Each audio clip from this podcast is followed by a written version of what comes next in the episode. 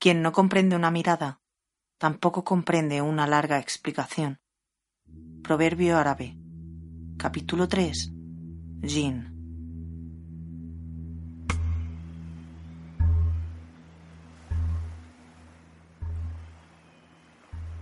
Se fue Helio, y la última de sus sombras, de azul, marrón y verde, se dibujaba en las costas. Arribaron a la laguna salada, donde la comitiva real le esperaba, con antorchas y espadas cruzadas, al príncipe del mar que regresaba. Al ver tal escena, hasta el gran Zeus se le encogió el alma. Parecía que cada estaca en llamas supiera de las penas que su corazón azotaba, como si la luz ayudara a los demonios del alma a conquistar su mirada.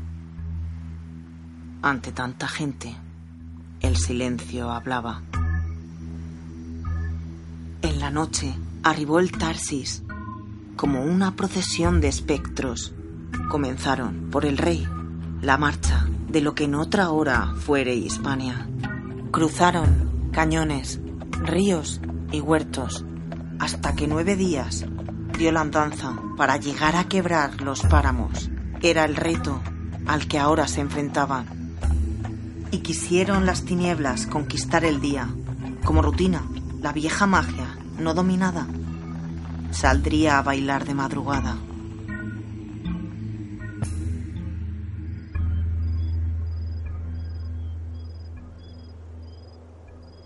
Al paso, la comitiva hizo noche bajo las estrellas, y ésta se hizo larga, pesada, angustiosa, llena de vueltas en la cama. Parecía que los súcubos provocaran cientos de recuerdos que de felicidad se convertían en tormento. Y la hoguera despertaba cada poco en la acampada, junto al viento que volaba, corrían parras, polvo rojo y añoranzas. Quizás le hipnotizaran acercándole a su alma un abismo que no buscaba.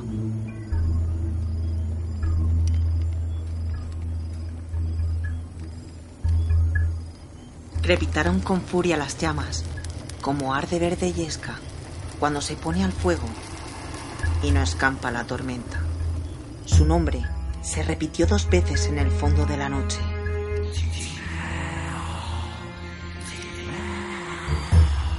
Le llamaban los infiernos.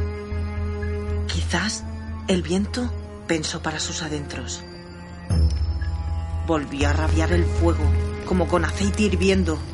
Estupefacto, fue al encuentro de aquello. Siguió una oscura senda que poco a poco perdió entre atochas y veras. Pasó las horas vagabundeando en la nocturnidad, sin sentido sin saberse encontrar, sin destino ni modo de regresar. Sentóse desesperado a esperar a que le fuesen a hallar, como si un infante fuera que perdió de su ama.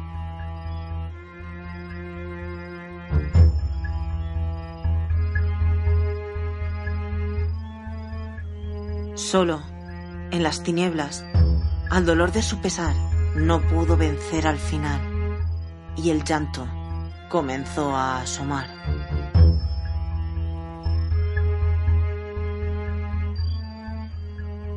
Entre pasos, algo se aproximó. Parecía un fantasma buscando el camino a Dios. Sin fuerzas casi quedó, incapaz de armarse de valor, a dos metros de cerca. La distancia de una lanza la congoja lo abrazó haciendo temblar su corazón.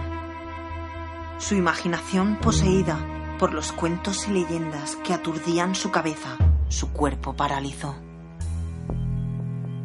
Entonces, al viejo general, en la penumbra de la nocturnidad, reconoció. No te preocupes, príncipe. Soy yo. A todos. Esto una vez nos pasó.